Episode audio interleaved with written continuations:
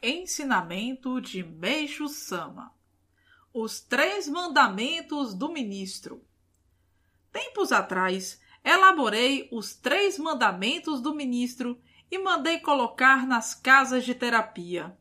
São eles: não se orgulhar, não se irar e não se precipitar.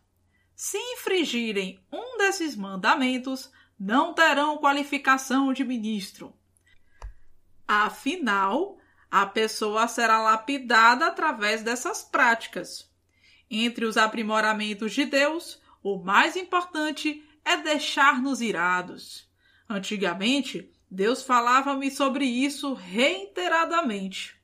Antes, eu também não entendia muito bem as coisas de Deus.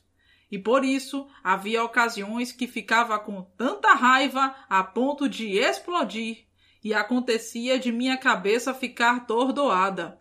Por Meixo Sama, em 18 de maio de 1948, extraído do livro Chave da Difusão.